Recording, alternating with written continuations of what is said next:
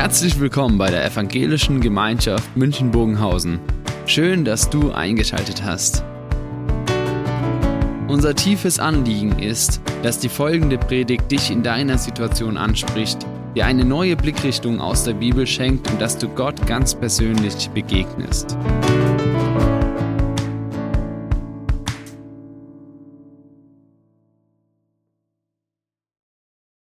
Anne hat vorhin schon gesagt, ja, dieses Thema Versöhnung, es fängt eigentlich bei Kindern an und es geht durch das ganze Leben hindurch als Herausforderung, nicht nur in dem Leben im Zwischenmenschlichen, sondern auch in der Beziehung zu Gott. Ich habe oft den Satz gehört, ich hätte nie gedacht, dass ich dazu in der Lage bin. Nicht positiv, sondern negativ. Das sagt der, dem es so schrecklich leid tut, dass er seine Frau geschlagen hat. Ich habe nie gedacht, dass ich in der Lage bin, das zu tun. Und dann diese eine Situation. Ich habe nie gedacht, dass ich in der Lage bin, einen Menschen so zu betrügen. Und dann die eine Situation. Und ich glaube, dass das Volk Israel genau diesen Satz gesagt hat und viele in dem Volk gesagt haben, wir waren nie uns bewusst, wir hätten nie gedacht, dass wir in der Lage sind, uns so schnell gegen Gott zu wenden. Ihn, den sie kennengelernt haben, als den Gott, der sie aus Ägypten befreit, der für sie sorgt, der ihnen durch die Wüste immer wieder mit seiner ganzen Fürsorge, mit seinem Schutz, mit seiner Hilfe nahe war, als der Gott, der ihnen seine Zukunft eröffnet hat, als der Gott, der sie trägt, als der Gott, der immer für sie da ist. Und dann diese eine Krise und dann wechseln sie Gott aus, bauen das goldene Kalb und sagen, du bist jetzt unser Gott. Und damit haben sie den Schlussstrich gezogen unter diese Gottesbeziehung. Wir haben darüber gesprochen. Wir hatten nie gedacht, dass wir dazu so schnell in der Lage sind. Und es war mehr als verwunderlich, dass Gott Gnade vor Rechter gehen hat lassen, die Fürbitte des Mose ernst genommen hat und gesagt hat, ja, ich fange mit diesem Volk noch mal ganz neu an. Alles auf meine Rechnung, sagt Gott. Und ich schenke diesem Volk diese Gnade, dass sie neu anfangen dürfen.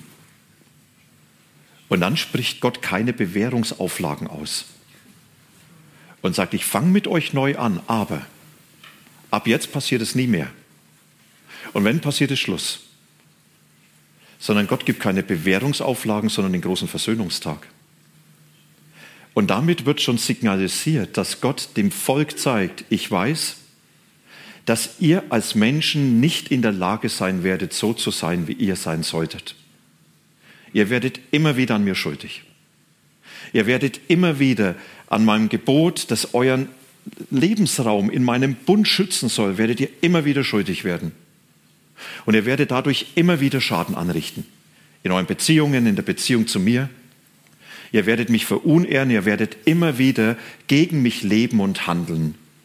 Und Gott sagt, und da gibt es diesen Versöhnungstag. Fest verankert im ganzen Leben, in der ganzen Existenz. Ihr sollt immer wieder die Chance haben, neu anfangen zu dürfen. Und das Ganze hat natürlich immer mit Schuld zu tun. Und damit macht Gott auch deutlich, Schuld muss geklärt werden. Sie kann nicht einfach ignoriert werden. Schuld kann nicht einfach übergangen werden. Denn Schuld richtet immer Schaden an. Und einer muss für den Schaden gerade stehen. Wisst ihr das genauso, wenn ich das Auto meines Bruders ausleihen würde? Würde sagen, du, ich habe einen Baum geküsst damit. Ich stelle es dir vor die Tür, für mich ist alles in Ordnung. Reden wir nicht drüber. Passt schon. Jeder fährt mal an den Baum. Der Schaden bleibt. Und die Frage ist, ich oder er? Und genau das ist in der Beziehung zu Gott. Ich kann nicht sagen, ja, passiert halt mal, ist halt so der Schaden bleibt. Und Gott sagt, da muss geklärt werden. Und deshalb der Versöhnungstag. Deshalb dieser Moment, in dem immer wieder neu angefangen werden kann. Und dieser Versöhnungstag wird von Gott eingerichtet, weil Menschen ihn selber nicht schaffen können. Und dann lesen wir, wie das alles begonnen hat. 3. Mose 16 mitten in ganz, ganz vielen Vorschriften, wie man jetzt mit Gott in seiner Gegenwart leben soll. Und da heißt es dann dort, dass zunächst beschrieben wird, wie sich der hohe Priester vorbereiten soll. Das war damals Aaron. Der Herr redete mit Mose nach dem Tod der beiden Söhne Aarons. Kurze Anmerkung. Sie haben gegen Gott versündigt, haben Gottes Gebot ignoriert und sind dadurch gestorben. Und damit war schon dieser Schaden der Sünde offenkundig. Und jetzt redet Gott. Der Herr sagt zu Mose, teile deinem Bruder Aaron mit, dass er nicht zu jeder Zeit ins Allerheiligste darf, sonst wird er sterben. Denn im Allerheiligsten, im Raum hinter dem Vorhang steht die Bundeslade mit der goldenen Platte. Über der Platte erscheine ich in einer Wolke. Nur so darf Aaron den heiligen Raum betreten. Er muss zwei Tiere mitbringen, einen jungen Stier als Sündopfer und einen Widder als Brandopfer. Er muss heilige Gewänder aus Leinen tragen, darunter eine Hose ebenfalls aus Leinen, damit ihm niemand unter das Gewand blicken kann. Darüber soll er einen Gürtel aus Leinen anlegen und sich einen Turban aus Leinen um den Kopf wickeln. Das zusammen sind die heiligen Gewänder. Bevor er sie anziehen darf, muss er seinen ganzen Körper in Wasser baden. Und jetzt werden die Opfertiere dann beschrieben. Von der Gemeinde der Israeliten soll Aaron diese Tiere für das Opfer erhalten. Zwei Ziegenböcke als Sündopfer und einen Witter als Brandopfer. Zuerst soll Aaron einen Stier als Sündopfer darbringen. Diese Opferung bringt er für sich selbst dar und bittet damit um Versöhnung für sich und seine Familie. Danach soll er die beiden Ziegenböcke holen und vor dem Herrn bringen. Dazu soll er sie an den Eingang zum Zelt der Begegnung stellen. Aaron soll für jeden Ziegenbock ein Los ziehen.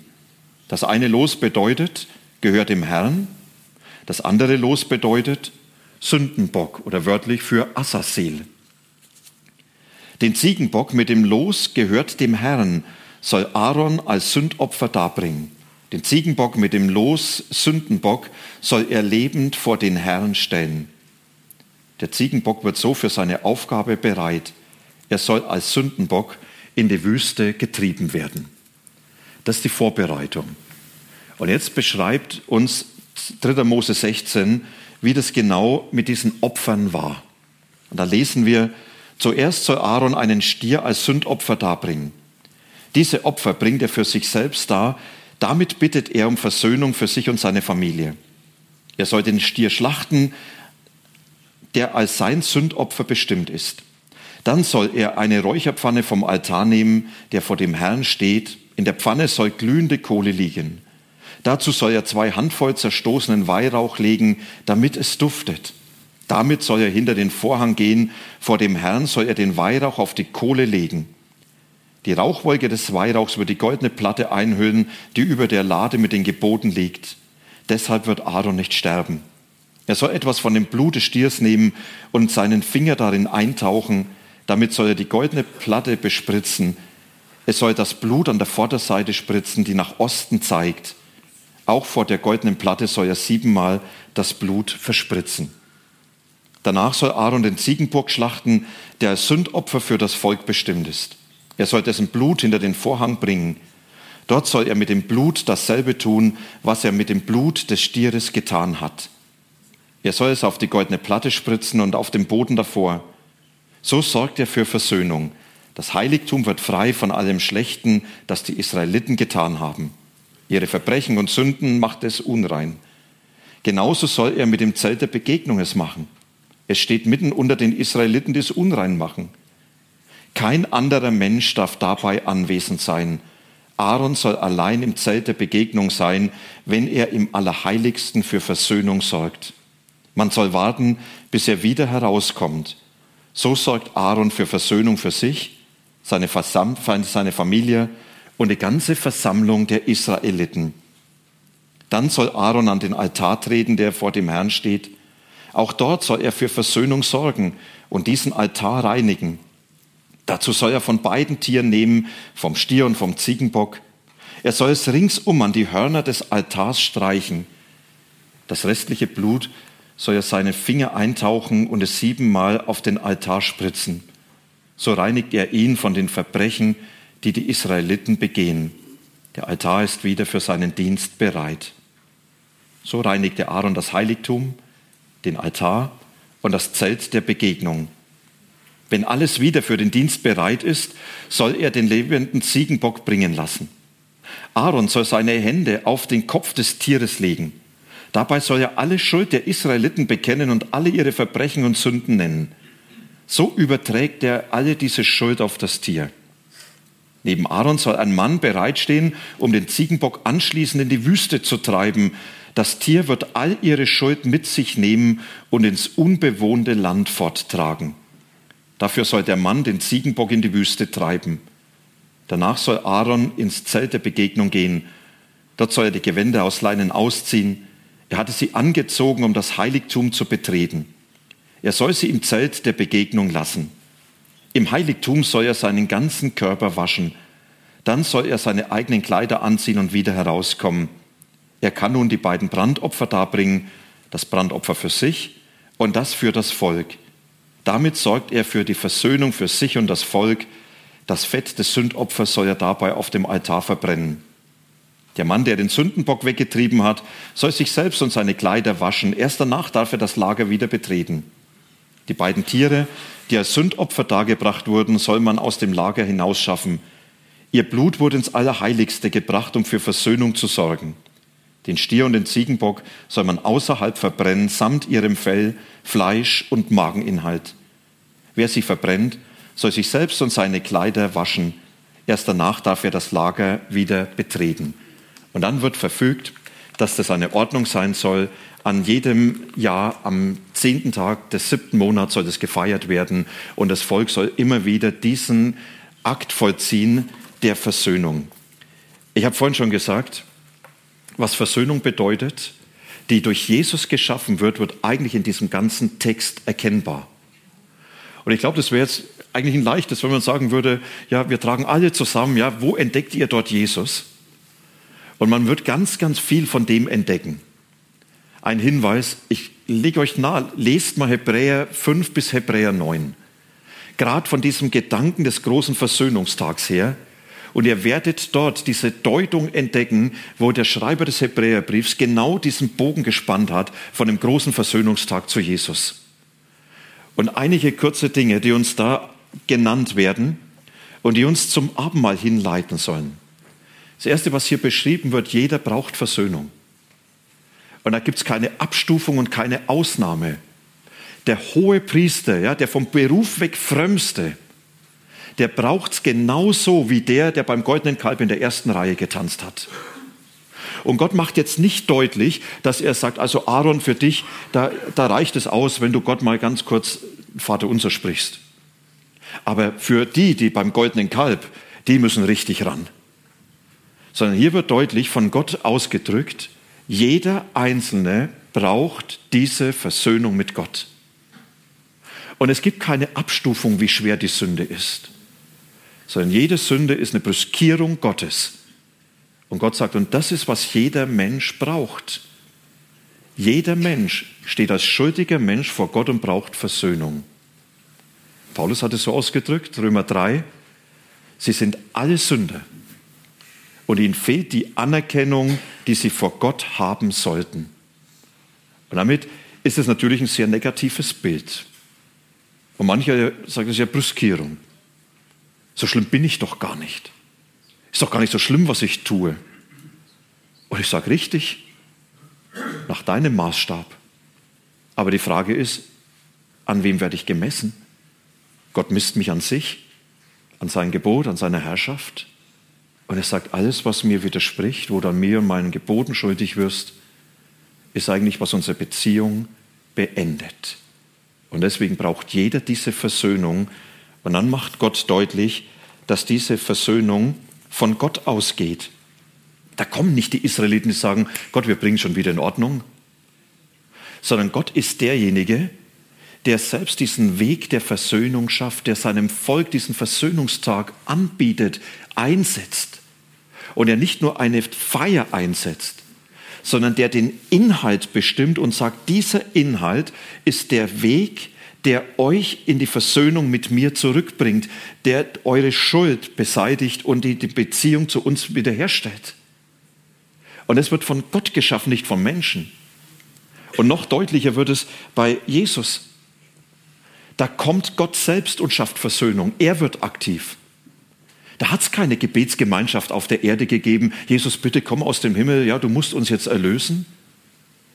Sondern da kommt Gott selbst und sagt, ich gehe den entscheidenden Schritt auf euch zu und ich bin der, der euch diese Versöhnung schafft.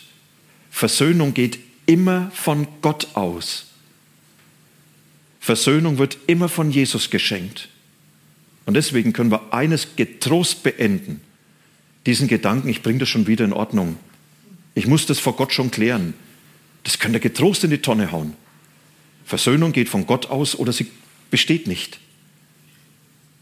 Und das Dritte, was dann hier deutlich wird, Versöhnung braucht immer, immer die Klärung von Schuld. Versöhnung gibt es nicht nach dem Motto, lassen wir es gut sein sondern Versöhnung braucht diese Klärung und dazu gibt es verschiedene Beteiligte. Das war der Mittler, der hohe Priester. Wäre der nicht in das Allerheiligste gegangen und wäre er nicht der gewesen, der für das Volk um Sühne bittet, hätte es diese Versöhnung gegeben. Und dann war dieses Opfertier, der stellvertretend für die Schuldigen stirbt. Und sagt, damit ist alles, was diese Schuldigen ausmacht, gestorben. Das ist das Gericht über diese Schuld. Das schafft Gerechtigkeit. Das nimmt die Anklage. Und damit dieses Opfertier als Ausdruck, hier wird etwas beendet, was gegen Gott steht. Schlussstrich. Stirbt. Und dann der Sündenbock, und dann wird die Sünde weggenommen, weggetragen. Sie soll sich zum Teufel scheren und sie ist nicht mehr bei den Menschen zu finden. Wisst ihr, und wenn wir diesen Sachverhalt nehmen, dann müssen wir sagen, das Einzigartige bei Jesus ist, dass er alles drei war. Dass er nicht eins davon war. Und Hebräer beschreibt es so. Er ist der hohe Priester, der nicht in ein irdisches Heiligtum gegangen ist, sondern der in die unmittelbare Gegenwart Gottes, in das himmlische Heiligtum gegangen ist. Und er ist dieser hohe Priester, der dort für uns eingetreten ist, versöhnend. Und als vollkommener hoher Priester, sündloser, hat er kein Opfer für sich bringen müssen. Und dort ist er bis heute zu finden, eintretend für uns. Römer 8 nimmt es Paulus dann auf. Er sagt, Jesus, der zur Rechten Gottes ist und uns vertritt. Und dann sagt er, wer will die, wer will die Auserwählten Gottes beschuldigen? Wer will anklagen? Wer will verdammen? Christus ist hier, der für uns gestorben ist. Und er sagt, wir haben diesen Mittler, diesen Fürsprecher bei Gott. Das ist für mich ein unfassbares Anzuspruch. Denn es gibt so vieles, was uns auf der Erde anklagen kann, auch vor Gott anklagen kann. Und das heißt, wir haben diesen einen Mittler, der für uns eintritt. Und der ist im Himmel. Und er spricht für uns. Und dann muss jede Anklage schweigen. Alles. Und Jesus, der dieses Opferlamm ist, das Opfer für die Sünden. Und damit alles, was gegen mich spricht, alles, was ich Gott schuldig geblieben bin, mit in seinen Tod genommen hat und sagt, ich gehe deinen Weg der Sünde zu Ende damit an der Stelle Gerechtigkeit geschaffen wird. Und mit mir ist alles, was du Gott schuldig bleibst und wo du an Gott schuldig wirst, gestorben.